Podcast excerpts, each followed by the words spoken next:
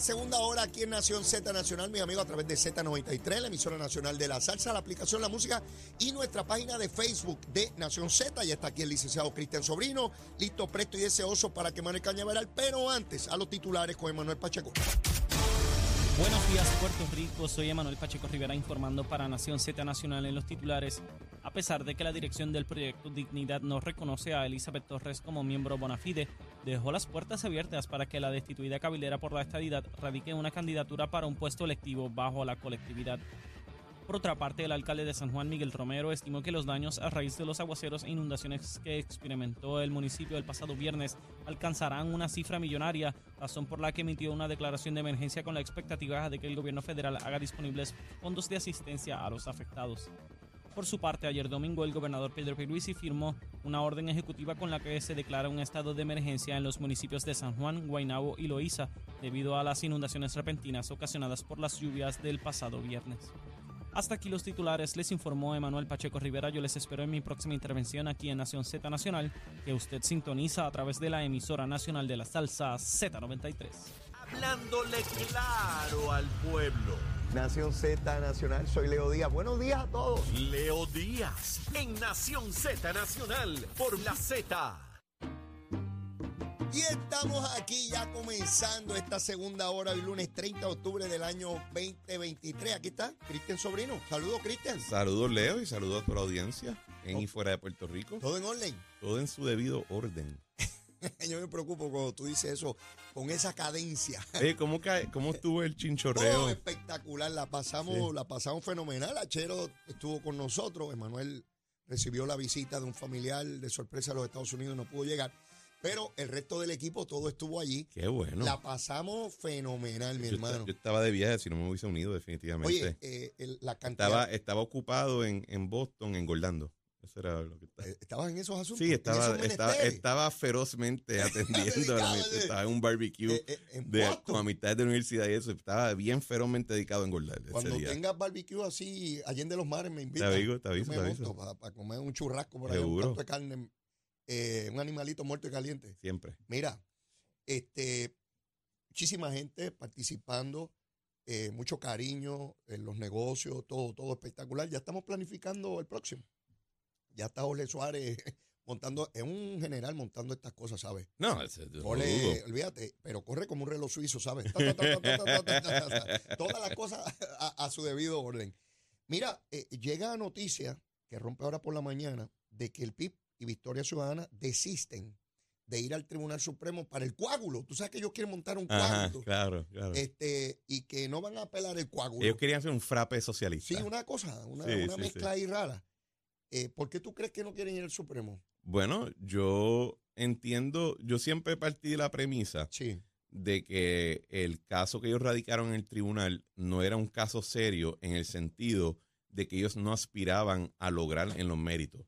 De hecho, si ellos lograban, si ellos ganaban el caso, ellos estarían eh, desafectos y en desasocidio porque tendrían que escoger qué hacer. Eh, eh, yo entiendo que ese caso, su propósito era pues mantener el tema de la alianza, entre comillas, en las noticias. Cada vez que le decidiera en contra el, el tribunal de primera instancia, pues iba a ser un momento para hablar en los medios. Cuando presentaran la, la apelación, eso sería un momento para hablar en los medios. Claro. Cuando el apelativo le tumbara el caso, También. sería también. Y como ya ha- el proceso ha llegado a un momento donde por ley ya se tienen que empezar a presentar las candidaturas, Sí. pues ya no es útil como tal el caso para estar haciendo la, la- la estrategia de, mediática de estar en los medios hablando del caso que no que pierden.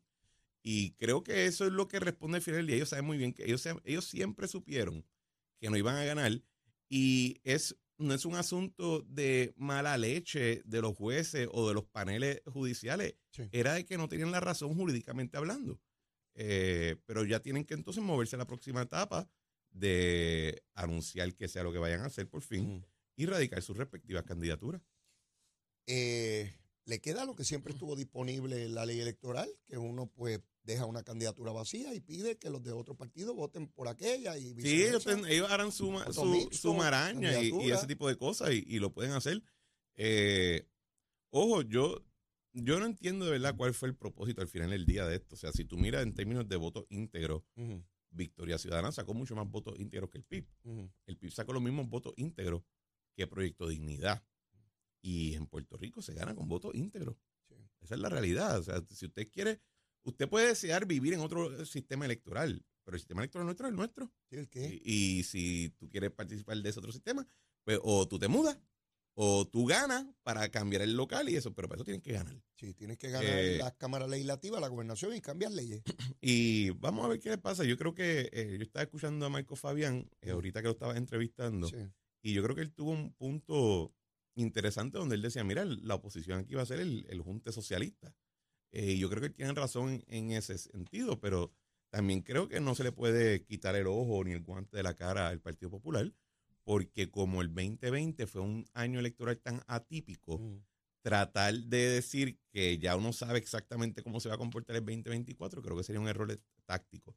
Y estoy de acuerdo con Marco, pero también creo que hay que prestarle Sí. atención a lo- al otro partido mayoritario. y sin, sin ganas de ser pitonizo, porque efectivamente no lo soy, yo no veo a esta altura la discusión y la efusividad con que se discutía en los distintos medios la creación de Victoria Ciudadana, eh, ¿verdad? Si nos transportamos al año preelectoral 2019, que es donde se estaba, ¿verdad?, montando el partido, yo no veo esa discusión pública, no veo esa efervescencia, no veo ese llamado.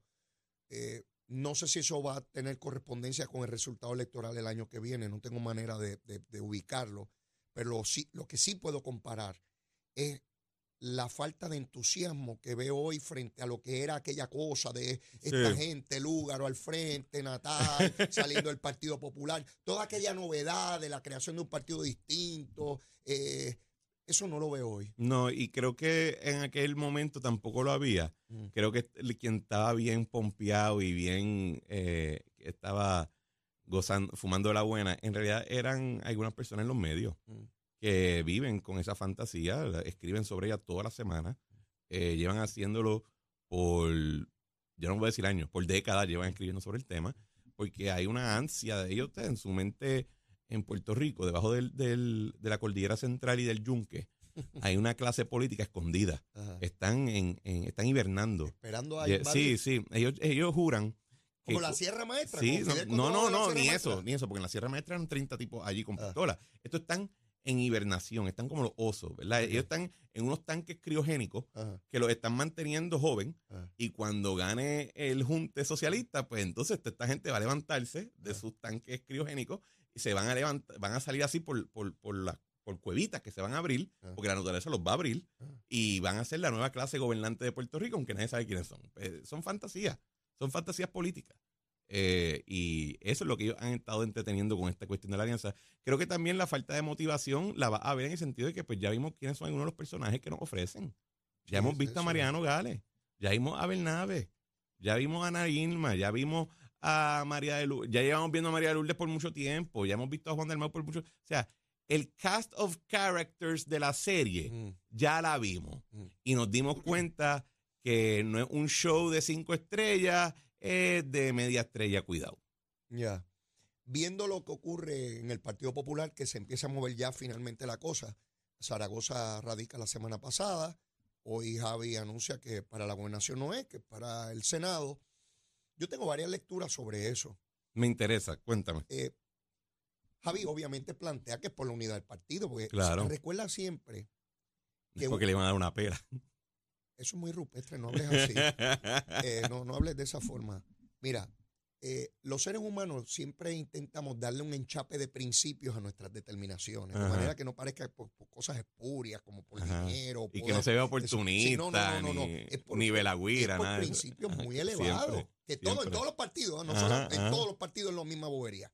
Entonces él dice que por la unidad, que es importante la institución, lo que está en juego para la patria, son, son cosas grandes. Entonces, cuando uno habla así, pues él decide que para la gobernación no, que para el Senado. ¿Por Porque qué? él vio un partido unificado en su contra para la Eh, gobernación. Exacto, vio, vio- Ok. vio todo unificado allí. Oye, Yo lo bueno. que pienso es, primero, que ya no ven al PNP debilitándose en una primaria. Ya no lo ven.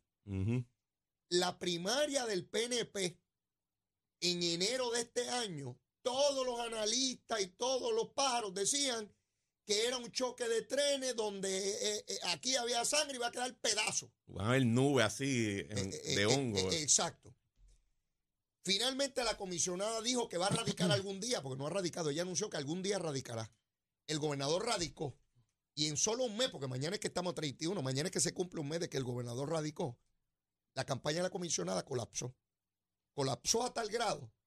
Y ya mismo viene un alcalde por ahí que la apoyó a ella, que va a apoyar ahora a Pedro ¿Tú Pierluisi. crees? No, yo, ya yo sé. Ya tú sabes. Lo que pasa es que no voy a mencionar porque debe ser él el que lo anuncia. Y lo daña, exacto. Claro, ahí lo daño.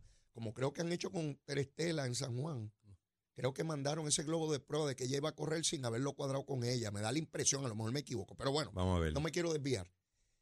Él dice, espérate, esto en el PNP no va a ser como parecía. Ajá. Y Pierluisi está muy fuerte. Hay que preguntar si parecía, pero ajá. Por tanto, yo mejor me voy acá, Jesús Manuel coge la pelita, yo me mantengo en una posición estatal, que yo estoy convencido que él se da cuenta hoy que desde Villalba era difícil porque no tenía un, un name recognition como debía estarlo, ¿verdad?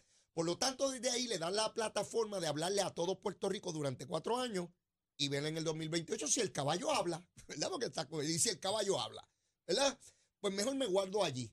Esa es mi lectura de lo que está haciendo el alcalde de Villalba. Dejo por el camino eh, libre a Jesús Manuel, que se va a enfrentar a Zaragoza. Eso sí va a ser una lucha de titanes cuando esos dos gladiadores se enfrenten. Eso va a ser, imagínate tú. Sí, no, eso Este, es así es que como en la película de Superman. po- por, ahí yo veo la cosa. Por otra parte, tú ves una actividad como la que realizaron ayer Tomás Rivera Chat, con todos los senadores, con todos los incumbentes. Allí no faltó nadie. Y el gobernador de Puerto Rico, en un ejercicio de, de impresionante de poder político y de cohesión y voluntad.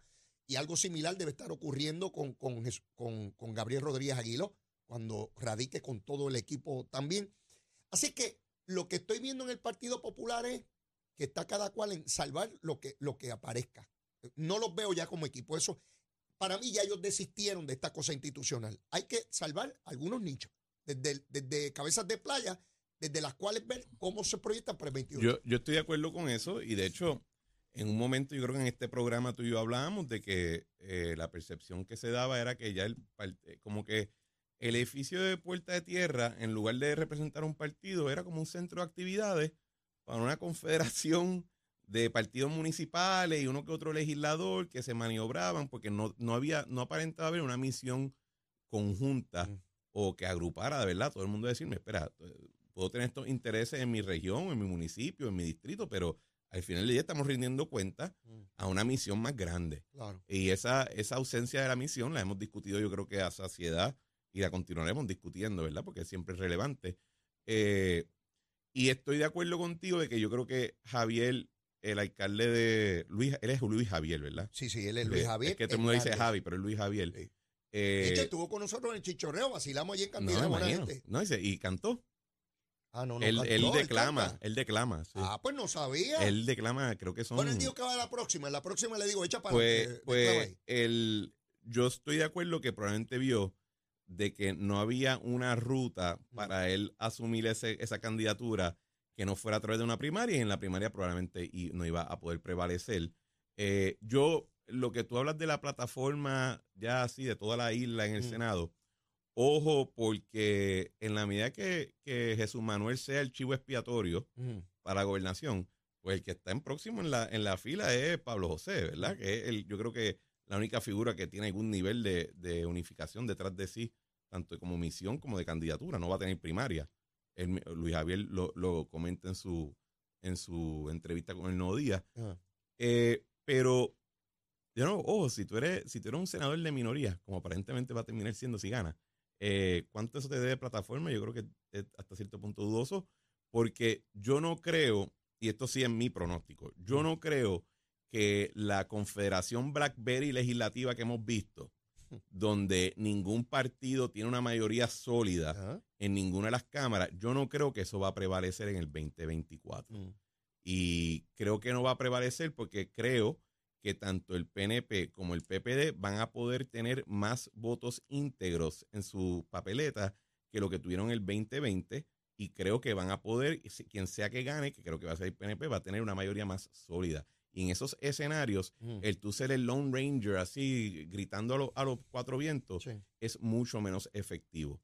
Eh, pero parece que ahora el Senado es donde todo el mundo quiere ir a, a pasar el, el- el- la borrasca. Mira, dice Luis Javier algo que a mí me parece sumamente importante porque delata lo que está ocurriendo a nivel institucional. Lo citan diciendo lo siguiente, que los populares se le acercan a la gente de a pie, el popular, gente buena que del Partido Popular, y hay una cita. Él dice que la gente le dice, es que en el PPD yo no sé lo que se persigue. Él dice que la gente le dice a él, los populares le dicen, Sí. en el PPD yo no sé lo que se persigue. O sea, no hay brújula. El propio ex candidato a la presidencia del Partido Popular, que hasta hace unas Pero- horas pero- era candidato a la gobernación, dice que la gente de a pie del Partido Popular le dice que yo no sé para qué rayos están ahí. Pero que es diferente eso a lo que ha estado ocurriendo en el 2022 y en el 2021. Llevan todo el cuatrenio en esa onda. No hay una contrapropuesta. Eh, Luma es malo. Ok, pues ¿qué hacemos en su lugar? Pues qué sé yo, pero Luma es malo. Y, ah, eh, se inundó, se inundó la Valdoriotti. Eh, la lluvia es culpa del gobernador y del alcalde de San Juan. ¿Ok? Sí, una ¿Cómo- ¿Y, lluvia qué, y qué histórica, tú vas a hacer? Pues qué sé yo, pero llovió. O sea, es un partido puramente de oposición. No tiene ninguna ofensiva en Eso lo hemos términos... discutido aquí antes, Ah, yo estoy de ah, acuerdo. sí, o Lo- sea, lo, que a mí me parece interesante Es que lo digan. es que lo digan. Por- por- el reconocimiento público, la admisión de parte, eso es lo que es sumamente revelador. es que, ¿qué más van a decir, Leo? Bueno, yo, yo no, yo no te voy a decir lo que ¿Sabes, yo te voy a ¿sabes decir. cuál es el truco? Que Ajá. segundo que tú digas es que la gente no sabe qué es lo que queremos. Tú acabas de consumir eh, tres, eh, una, una- un centímetro de la página sin tener que decir qué es lo que tú propones para resolverlo. Pero es interesante porque él dice que ese es el reto que tiene el Partido Popular. Quiere decir que cuando los populares lo enfrentan a él con esa expresión, él no tiene argumento No. para decirle, mira, representamos esto. Y su, y él su- dice que eso hay que construirlo porque no existe. y su contestación es, pues voy para el Senado a construirlo. ¿Qué diablo es eso? O sea, eh, eh, de nuevo, es un tru- son trucos discursivos para tú poder, de- para tú no tener que entonces decir, no, no, yo creo en X, Y, Z. ¿Sabes quién hace algo muy similar? Zaragoza. Ajá. Si tú le preguntas a Zaragoza, cuéntame, ¿cuál es tu plan de X, Y, Z? Le dice, mira, lo que pasa es que cuando yo era chiquito, en Puerto Rico se podía progresar. Y ahora yo me siento que no se puede progresar. Así que yo quiero ser gobernador de Puerto Rico para que alguien progrese. Ah, ok, ya entendí. Me, me sigue. O sea, es, es un truquito, ¿no? Es- es puro discurso. Oye, pero, y aquí yo sí digo, uno no gana hasta que gana. Claro. Y claro. pensar que porque con esos truquitos no van a funcionar los ojos. Los populares llevan ganando elecciones con esos truquitos por buen tiempo. En esta O ocasión. sea, en el 20, en el, en el, en el 2000, cuando gana Sila María Calderón, había mucha gente en su equipo que me lo han dicho, que dijeron, ¿y qué hacemos ahora? Que ganamos. Y lo mismo pasó con Aníbal hasta cierto punto, y lo mismo pasó con Alejandro. Y, ellos, y Alejandro por lo menos tenía un documento ahí que se llamaba Plataforma. Pero acto seguido, todo el, todo el liderato de su partido dijo, yo no quiero hacer eso. Veas el caso de, de cuando él trató de impulsar la, el legislador ciudadano. Así que... o el eh, IVA, o el IVA. o el IVA, diferentes cosas. Tú me dices, espera, espera, espera, ¿cómo fue? Es que esto, es, esto ha sido la naturaleza de ese partido desde que decidió que no iba a ser defensor de nada, sino opositor de todo. Y ese es su, ese es su gran riesgo y esa es la razón por la cual se ha debilitado tanto. Este riesgo que se corre en esta elección es que está en juego algo que nunca había estado en juego. Y es que sería la tercera ocasión corrida desde la fundación del Partido Popular que pierde la gobernación. Eso nunca ha ocurrido. Tercera vez corrida, nunca. Mira, Y eso llevaría a gran parte de ese partido. Yo creo que la polarización política ideológica está por consumarse a partir de esa elección si el PNP prevalece. Porque entonces dentro de ese partido, si hoy las expresiones son, como dice Javi, no lo digo yo, que los populares dicen, es que en el PPD yo no sé eh, lo que se persigue. En una tercera derrota, un sector se va a ir a la izquierda y otro sector se va a ir definitivamente al movimiento estadista. Yo estoy convencido de eso, porque ya comenzó ese tránsito, ya lo hemos bueno, y en la medida que, o sea, hay muchos populares que, hay muchos populares que creen firmemente en el concepto de unión permanente con los Estados Unidos. Eso, eso lo Y, enseñó y Muñoz. de hecho, yo creo que si algo, si algo los PNPs y los populares cuando hablan Ajá. pueden por lo menos, ¿sabes? Poner como peso de unión Mm. entre ellos. Eh. Sí, sí, mira, peleamos sobre todas estas revoluciones, pero, Pero sobre unión todo permanente. ¿verdad? Eh, ese concepto de unión permanente, se, ese concepto se produce en una etapa donde había muchas personas en Puerto Rico y muchas fuera que entendían que esa unión permanente solamente puede ser a través de Lela, porque bajo la estrella no puede ser. Punto. Es, no, es como decir que el sol va a salir del otro lado. No hay break, no puede ser.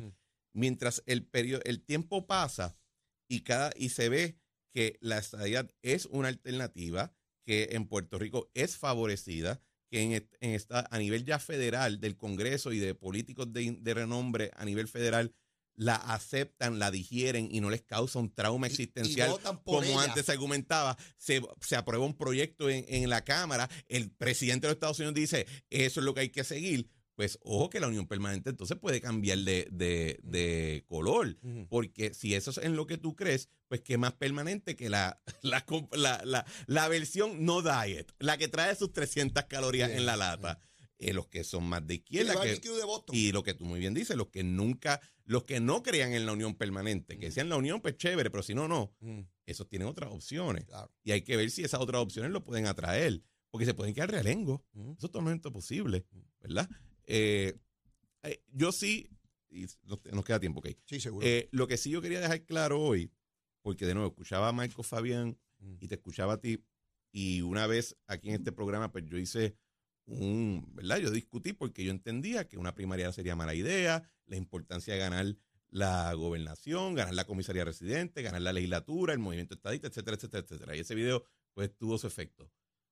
Las, estas elecciones de ahora y el próximo cuatrenio son fundamentales en términos de la gobernanza de Puerto Rico por otras razones adicionales que no son solamente las puramente ideológicas. Y es que sería el primer cuatrenio desde el de Alejandro o sea, desde el 2013, sería el primer cuatrenio que comienza ya con Puerto Rico fuera de la nube de la quiebra. la quiebra. Fuera de la nube del el tribunal de título 3, ¿verdad? Del tribunal de promesa, porque ya, en teoría, ya para esa e, época, o la última quiebra que queda, que es la Autoridad de Energéticas, o se habrá resuelto o está a punto de resolverse. Sí. Eh, Así que los parámetros de lo que sería la gobernanza en Puerto Rico fuera de esa, de esa quiebra y en vías de ya sacar la Junta o de apagar la ley promesa y que pongamos ya control local de todos los asuntos lo más posible, ese cuatrenio va a decidir cómo va a ser ese proceso. Entonces tú no puedes tener gente que llegue a pajearse, a estar imaginándose cosas porque no han estado pendientes y se nota, tú escuchas, a mí, a mí, nada, a mí no me preocupa tanto a veces cuando yo escucho a alguien que difiere de mí. A mí me preocupa cuando yo lo escucho y me doy cuenta que no tiene perra idea de lo que está hablando y que lleva pensando en pajaritos preñados mientras que todo esto se está resolviendo y atendiendo. Y este cuatrenio va a ser crucial para eso, porque o decidimos ya asumir la rienda, abrocharnos el pantalón y tirar para adelante, o vamos a estar todavía en tutela con una junta nombrada. y eso se decide con quién elegíamos en el 2024. Elegimos en el 2024. Así que es fundamental el PNP, si quiere seguir, eh, porque el PNP le tocó hasta cierto punto tener que barrer todo este revolú. En el 20, desde el 2017 hasta ahora han sido gobernantes PNP los que han tenido que barrer el revolú, ¿verdad? Así que ahora vamos a limpiar la casa para que venga otro a sentarse en ella. No, lo siento, pero no, esa no es mi perspectiva. Y yo pensaría que no es la perspectiva de nadie que nos está escuchando ahora, que, ¿verdad? que, que piense como nosotros. Es interesante cómo Marco Fabián que es un líder joven republicano, que dicho sea de paso, la inmensa mayoría del liderato republicano en Puerto Rico a todos los niveles apoya a Pedro Pierluisi y no a Jennifer González. De hecho, ni siquiera eh, se inventaron de que por ley que no pueden apoyar candidatos, es un disparate, mientras que el Partido Demócrata apoyó a, a, Pedro Pierluisi. Pero él planteaba que al principio, por unos elementos de, de, conservador de la familia, pues él pensó con relación a la obra, pero que después él se percató que no, que esos principios de la familia están enmarcados ahí que Pierluisi también lo representa, y de la obra de gobierno y la continuidad y la estabilidad. para mí es dramático porque eh, Marco Fabián representa un sector del movimiento estadista que en algún momento pensó que, que se debía cambiar la persona que iba a la gobernación, pero ya eso acabó. Pero él estaba bien de ese bando, ¿no? Yo no, no recuerdo. estaba decididamente con ella y está, Puedes ir a la red, estaba en sus fotos con ella, en sus actividades. O sea, no te estoy hablando de una persona distante, y te estoy hablando de un joven que conoce perfectamente todo el Sí, es que, liderato es que de la mi- zona oeste la- de lo, lo que yo conocía de él, pues no lo tenía identificado como que estaba necesariamente Sí, en, sí, en sí, sí, Estaba con la, con la comisionada. Por eso es que quise traerlo, porque para mí es bien ejemplificante de lo mismo que yo me encuentro en la calle, de personas que me dicen, bueno, en algún momento yo, pero no, no puede ser, no puede ser. Tiene que ser el gobernador y cómo ella va a decir que estamos haciendo, eh, que va por mal camino. Esa frase, yo lo dije aquí al otro día, esa frase de que va, Puerto Rico va por mal camino, o sea, es, es como, es- o sea, es como negar la esencia de la colectividad que tú representas y el trabajo que está haciendo. Eso es absurdo. Si fue idea de ella o de quién rayo fue, eso es un clavo en un ataúd, mi hermano. Pero, ¿cómo, cómo tú vas a decir a un gobierno que está todo el mundo fajo ahí, con una legislatura popular, con una junta de supervisión fiscal, con una prensa en contra, a Sí. gender, con la obra que se está haciendo, que todos los días el gobernador está inaugurando cosas? O sea, que, que, que no se le inventa, está ahí. Y de, mira, eh, para, para mencionarte algunas cosas, no se tocó ni una pensión en Puerto Rico, ni una. Sí, Los empleados públicos con los maestros tienen 12 mil dólares más al año. O sea, este, obra de gobierno, el desempleo es más bajo en la historia, desarrollo económico. Y Jennifer nunca ha reconocido una, una, una sola cosa de la administración. Nunca le ha pedido a la legislatura que le apruebe un proyecto al gobernador, que le confirme un secretario de gabinete, nada. Todo el tiempo metiéndole el pie para que se caiga y se solidariza con el mensaje Yo- popular de que no hay obra. yo Y- pienso- y, tú quieres ser la candidata. Yo Pues, pienso que el, el el problema con esa frase no solamente. eh, Estoy de acuerdo contigo en que parte del problema de esa frase es que le está haciendo eco a los que están al otro lado de la baranda sin tirando duda. las piedras. Sí. O sea, es como si tú estás, como si, si, si estuviese a una protesta, protesta y tú llegas y te vas con los que están protestando. No están tirando Ah, piedras. y te dice, yo decido, pero- ah, pues me voy con No, no, y tú, y tú vas y dices, no, no, la piedra más grande es esta, tírale esta. Sí, O sea, esta. eso fue un problema. Pero segundo, Oye, es- buen ejemplo es. es que, eh, segundo, una cosa es que alguien sienta cierta negatividad o tenga un ánimo, ¿verdad? Que esté frustrado con ciertas Eh. cosas. Otra, otra cosa es a quién culpa por esa frustración, Ah, ¿verdad? buena, buena esa. Eh, eh, buena esa. ojo, porque yo te puedo decir que en el 2017 y en el 2018, si alguien le preguntaba una encuesta, oye, ¿tú crees que Puerto Rico va por mal camino? Te va a decir, pues claro, nos acaba de dar dos huracanes, estamos en quiebra, el presidente se pasa tuiteando en nuestra ¿Qué- qué- contra. ¿Qué, pregunta es esa? Y después, te, y después te dice, ah, pero tú crees que culpa de Ricky. No, fíjate, creo que él está trabajando, está tratando. Tú sabes, son dos cosas bien Así, diferentes. así es. Y la tercera parte es que, pues, si tú vas a decir por mal camino, pues cuéntame cuál es el camino bueno. Sí, sí, ah, exacto. Y ahí es que yo, Con- y es con- lo que yo he dicho en este programa, y creo que el lo problema que del mensaje. cuestionabas ahorita de los populares. Ah, eh, eh, porque está mal. ¿Y, y Exacto. tú qué dices? Y el problema es que cuando tú caes en, ese, en esa situación, pues, tienes que ser algo aspiracional, tienes Claro. que ser algo positivo, y no ha sido, la- no ha sido lo que hemos visto. Tenemos que ir a una pausa. De hecho, hoy aparece la comisionada en televisión diciéndole prepotente y arrogante a Edwin Mundo. A su Ok. buen amigo de toda la vida. Ahora, ahora, antes no era, ahora es que es arrogante y prepotente. Tenemos que ir a una pausa y luego de la misma, Cristian Sobrino viene con su recomendación de almuerzo. Que hoy es el lunes, bueno, estaba en Boston allá en ese barbecue. Sí, Vamos sí, a ver sí. con qué recomienda hoy aquí en Z93. Llévatela, chero.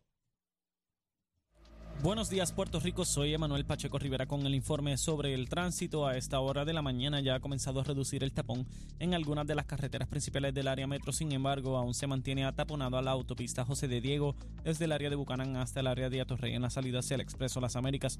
Igualmente la carretera número 2 en el cruce de la Virgencita y en Candelaria en Toa Baja y más adelante entre Santa Rosa y Caparra.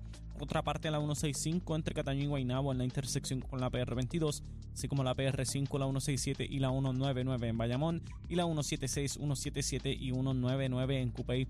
También la autopista Luisa Ferré entre Monteedra y la zona del Centro Médico en Río Piedras y más al sur en Caguas y la 30, desde la colindancia de Juncos y Gurabo hasta la intersección con la 52 y la número 1. Hasta aquí el informe del tránsito, ahora pasamos al informe del tiempo. El tiempo es traído ustedes por Texaco. En momentos de emergencia, piensa en la estrella. Crosco, sella hoy a la segura con Crosco. Para hoy, lunes 30 de octubre, el Servicio Nacional de Meteorología pronostica para todo el archipiélago un día principalmente nublado y lluvioso, con chubascos en la mañana para el este, el área metropolitana y el interior. Además, en la tarde se esperan aguaceros pasajeros y tronadas para el área metro, el norte, el interior, el sur y el oeste. Los vientos estarán del sureste de 5 a 8 millas por hora con algunas ráfagas de hasta 20 millas por hora. Las temperaturas máximas estarán en los bajos 80 grados en las zonas montañosas y los medios altos 80 grados en las zonas urbanas y costeras. Hasta aquí el tiempo les informó Emanuel Pacheco Rivera. Yo les espero en mi próxima intervención aquí en Nación Z, que usted sintoniza a través de la emisora nacional de la salsa Z93.